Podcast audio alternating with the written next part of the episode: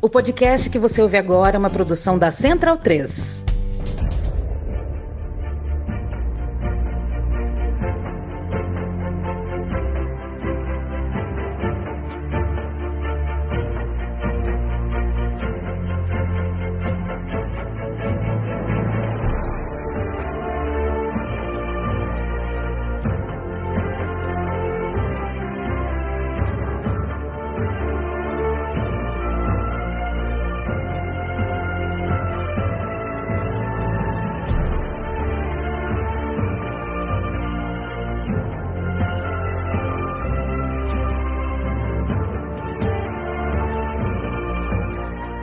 Bem-vindo e bem-vinda, amigo e amiga da Central 3. Este é o Bundesliga no ar. Eu sou Leandro Abim, muito prazer. Estou ao lado de Gerd Wenzel, como sempre no Bundesliga no ar. Eu e Gerd Wenzel tocando a bola, eu levantando tal qual um Maurício e Gerd Wenzel sentando a mão na bola, tal qual um Marcelo Negão, ou uma Fernanda Garay, ou uma Ana Moser, ou uma Sheila, ou um Giba é, Giba, Giba combina mais pelo nome, né? O Gerd poderia ser virar Giba aqui no Brasil. Aí o, o Gerd seria o Giba Wenzel. Acho que faria um sucesso, viu? É, é que as más línguas, Leandro, elas já é. traduziram meu nome para Geraldo Jorge Venceslau. Exatamente. E no meu nome em alemão é legal, Gerd Jürgen Wenzel. Aí vira Geraldo Jorge Venceslau, comi pouco, né? Gerd Wenzel, como está o seu tornozelo? Não, o meu, o meu tá ótimo. Eu estou até me candidatando aqui. Já mandei um WhatsApp rapidinho aí para o Hansi Flick. Eu já me candidatei para o lugar do, do Timo Werner, né? O tornozelo de Timo Werner não está bom. Ele sofreu uma lesão, está fora da Copa do Mundo é o tipo de jogador, ele é muito controverso, né? Porque é, é, ainda não tem 26 anos já e ainda não, não cumpriu boa parte daquilo que se prometia quando ele surgiu do futebol, né? Um jogador que evoluiu menos do que se imaginava, aí tem um pouco de expectativa, claro. Continua sendo um grande jogador, não à toa joga em grandes ligas, em grandes clubes de grandes ligas. Mas, é, de fato, viu, Gerd, eu ainda espero para ver um grande, uma grande temporada mesmo do time velho, de topo mesmo. É, mas seja como for, é jogador uh, de seleção alemã, é jogador que estava cotadíssimo para ir para a Copa do Mundo. A Alemanha perde Timo Werner. É que você é um eterno otimista, né? Eu admiro essa sua qualidade de eterno otimista. Eu não é que eu sou um eterno pessimista, mas eu desde o início da carreira do Timo Werner, quando ele começou no Stuttgart, né? quando ele surgiu na Bundesliga, eu sempre ficava com o pé atrás. Porque eu fiz muitos jogos do Stuttgart e depois fiz muitos jogos comentando no Leipzig. O que o Timo Werner perde de chances claras de gol é uma grandeza. É uma grandeza, é uma coisa impressionante. E a maioria das vezes que ele perde uma chance clara de gol é por aquela posição em onde ele mais se infiltra, é meia esquerda em diagonal. Olha, Leandro, recente mesmo, recentemente mesmo, nós fizemos um jogo do Leipzig, é, onde ele perdeu pelo menos num jogo umas duas, três chances claras de gol, ele frente a frente com o goleiro dentro da grande área, naquela diagonal. Né? Então, a finalização precisa dele, ela não é precisa, ela é imprecisa. Esse é o grande problema dele. Sempre foi. Né? E quando ele foi para o futebol inglês, eu dei uma entrevista lá para o pessoal que está lá, o João Castelo Branco e a turma lá da, da SPN. E aí, Venzo, falei: olha, fiquem com o pé atrás. Que isso, Venzo? Homem de seleção da Alemanha, papi, papá.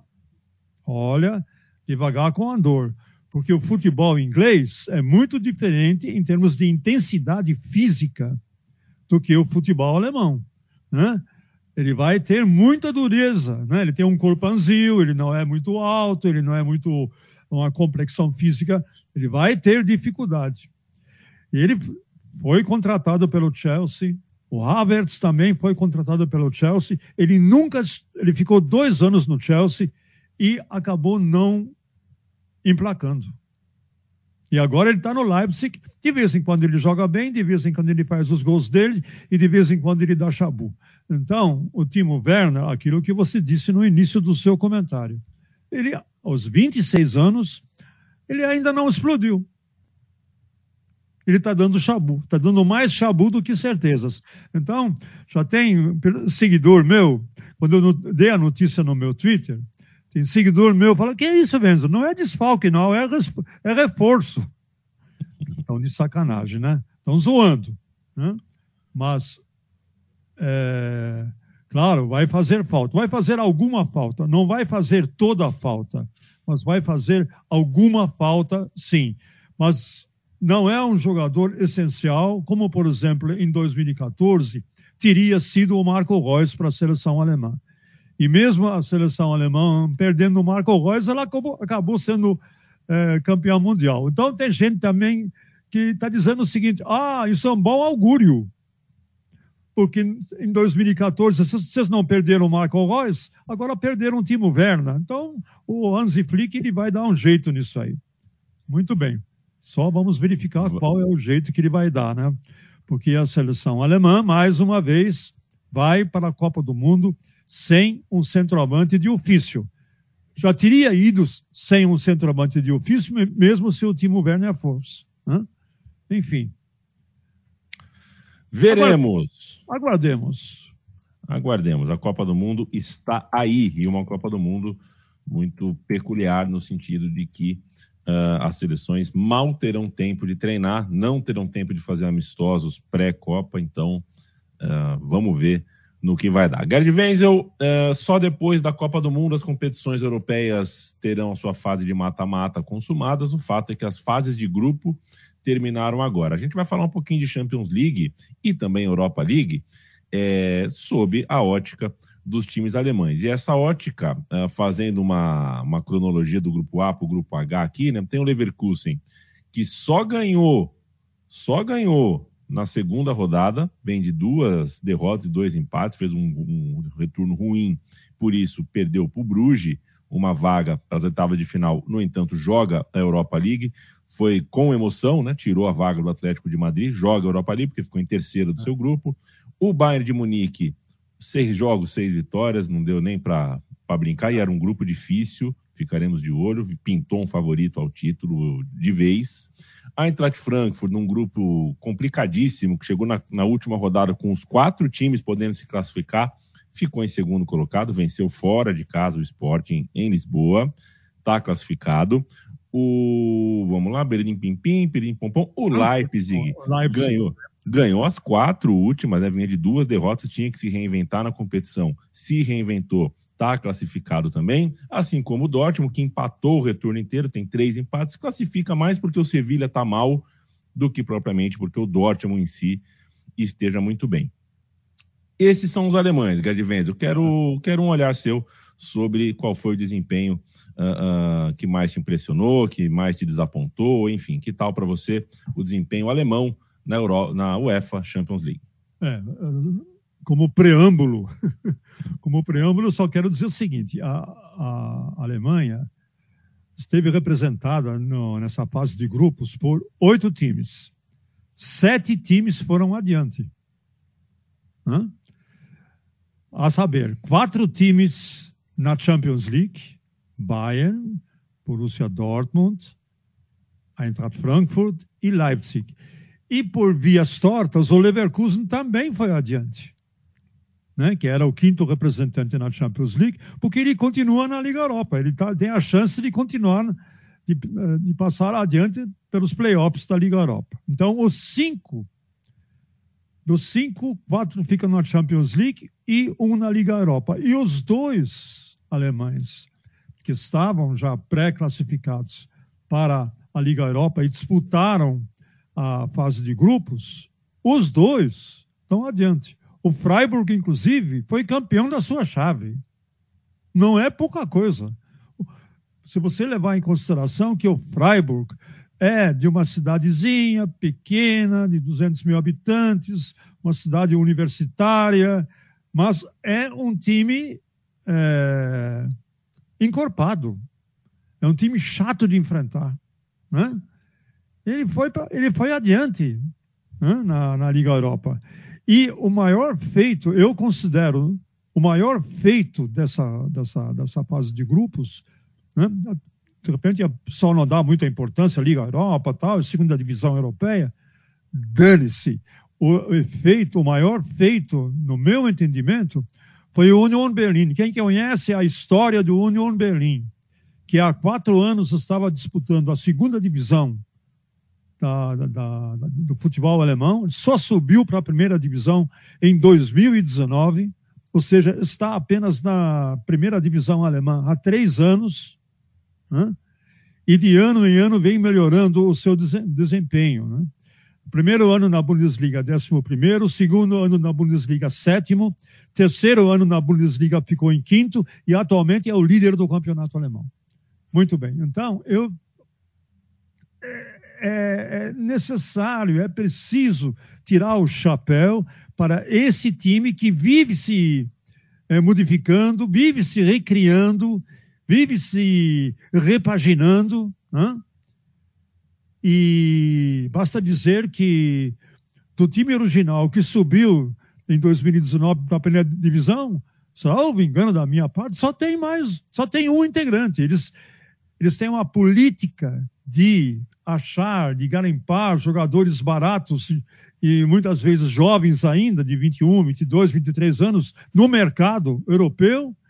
E o técnico Urs Fischer consegue fazer um trabalho como esse, né? que hoje, fora de casa, conseguiu se classificar diante do Royal, lá, Royal Union, né? vencendo, precisava ganhar e ganhou por 1 a 0, marcou um gol logo de cara aos quatro minutos e depois, se você permite a vantagem no placar para o União Berlim, meu amigo, você, para virar o jogo, ou sequer para empatar o jogo, você precisa comer muito arroz, feijão e muito para eh, conseguir alguma coisa. Então, o resultado está aí. É um futebol feio? É. Outro dia eu vi um documentário sobre o União Berlim. O torcedor, o torcedor falou assim: Eu não quero ver futebol bonito, cheio de firula tal.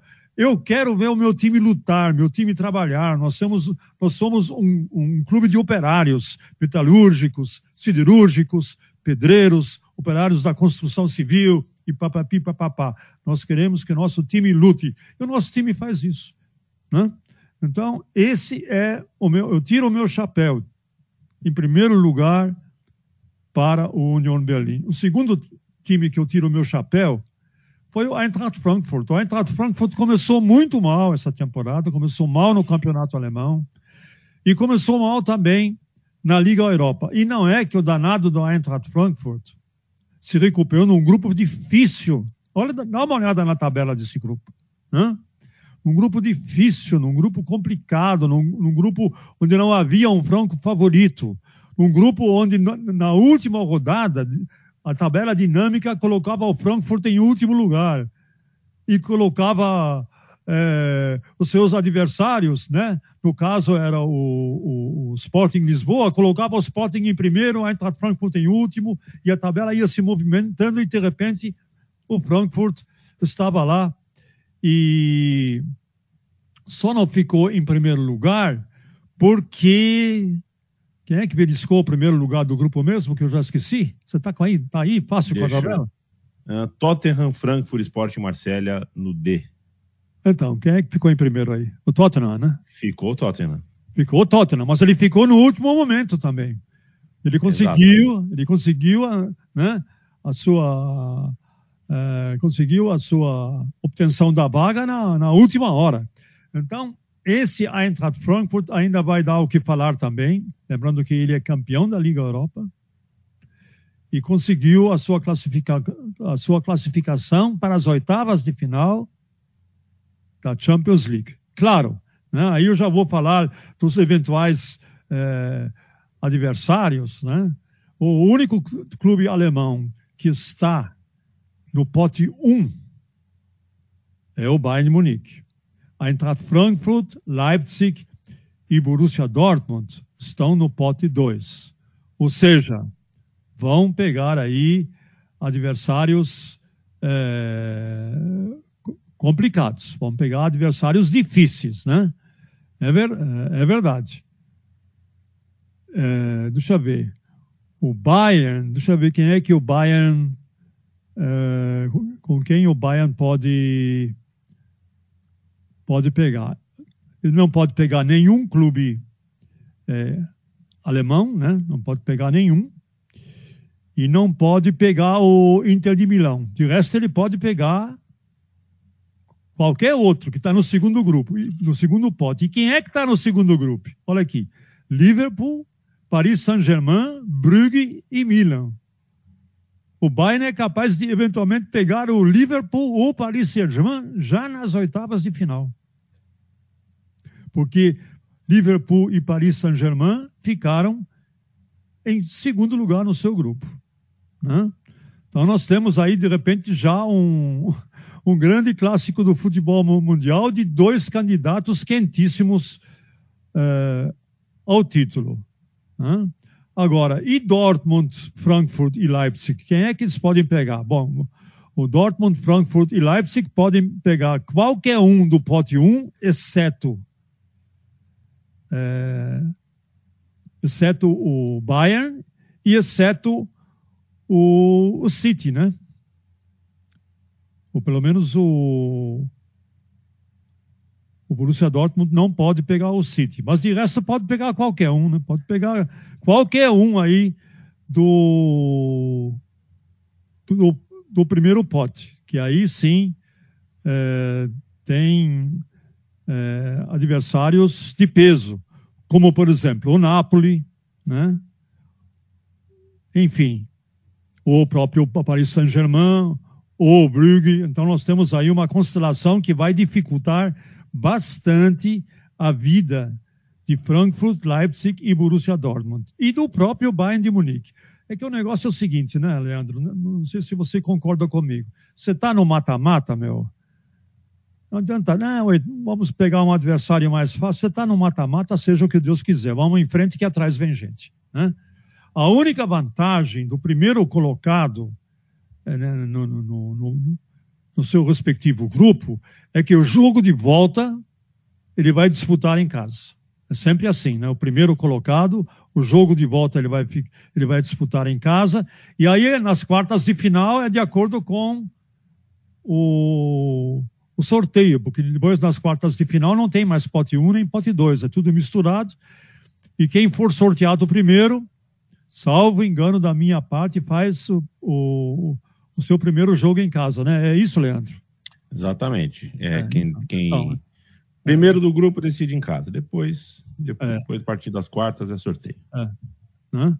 E agora nós vamos, né, basicamente isso. Eu, eu, eu acredito que, pelo que foi mostrado e pela evolução do time, pela evolução do time, o, o Bayern de Munique, ele, independente do adversário que ele pega, ele deve passar. Deve, deve passar, inclusive, pelo Paris Saint-Germain ou pelo, pelo próprio Liverpool. Ele tem, do jeito que o time está, porque o time agora está crescendo de produção.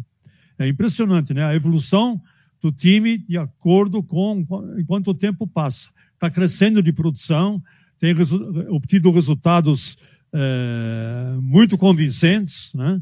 tanto na Champions League como na, na Bundesliga né? é uma goleada atrás da outra, só para ter uma ideia. Na Bundesliga, o time já tem até agora, em 11 rodadas, 11 ou 12, 12 rodadas, 38 gols feitos. Faz as contas aí. Né? E sofreu apenas 10. E o quadrilátero ofensivo do Bayern de Munique, que provavelmente vai ser o quadrilátero ofensivo da seleção alemã, formado por Sané, é, Musiala e é, Gnabry, né, o trio né, ofensivo, está né, tá dando o que falar. Né? E tem opção ainda do, do Coman de um lado, do, do Mané, do, do Mané, Sadio Mané do outro, que infelizmente não é alemão, ele vai para jogar pra, pela Inglaterra. Mas, seja como for, o, nesse sentido, a seleção alemã pode estar bem servida. A seleção da Alemanha é outro problema. No, e então o Bayern de Munique me desponta como franco favorito, inclusive para conquistar o título. Né? Agora, Borussia, do, dos outros três, em termos de fase, ultimamente, o que os times estão jogando, quem está em pior situação, no meu entendimento, é o Borussia Dortmund. É só você analisar o quanto custa para o Borussia Dortmund ganhar de um time na própria Alemanha. Ele já tem cinco resultados, anota aí. Das sete vitórias, cinco vitórias foram apertadíssimas. Quatro por 1 a 0 e a quinta por 2 a 1.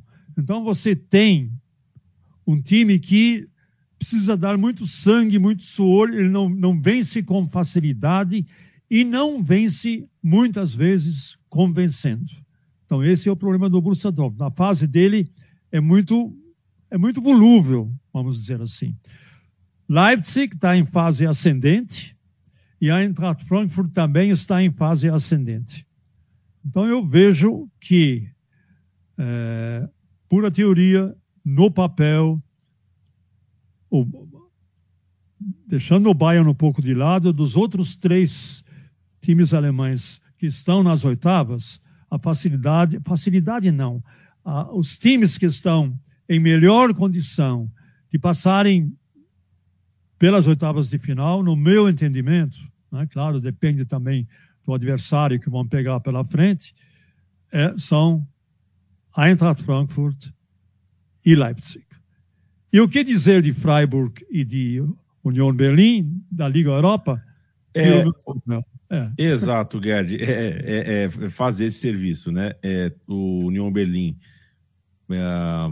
perdeu nas duas primeiras rodadas, tinha uma situação onde não podia mais errar e não errou, venceu não quatro errou. partidas, né? Conseguiu se classificar é. com uma campanha, uh, uh, com um retorno perfeito e mais uma vitória na última rodada do turno, então não foi uma classificação tão simples quanto pode parecer. E o Freiburg liderou o grupo tranquilamente a ponto de soltar a musculatura nas duas rodadas finais, né? Vinha com, do, com 100% de aproveitamento, empatou na quinta e na sexta rodada porque já estava tranquilão na é. primeira colocação. É, então, aí, mais uma coisa que você levantou, quer dizer, com a antecedência de duas rodadas, o Freiburg já estava classificado. Meu amigo, não é para qualquer um, né? Um, não é. é. Um, um, time, e é um time modesto, de um orçamento modesto, e jogadores modestos, assim como o Union Berlim. Quer dizer, isso nos ensina muita coisa, né? É um ensinamento que nós estamos recebendo. Tem elencos bilionários, não é milionário, elencos bilionários, né? e que não. Né? Você compara, por exemplo, com, com o futebol francês, ou com o próprio futebol italiano. Né? Quer dizer, a Alemanha, o futebol alemão, teve a capacidade dos oito times que entraram em campo classificar sete para irem para o mata-mata. Né? Em termos de Champions League, foram quatro. É igual da Inglaterra, quatro. A França teve um, Portugal acho que teve dois, né?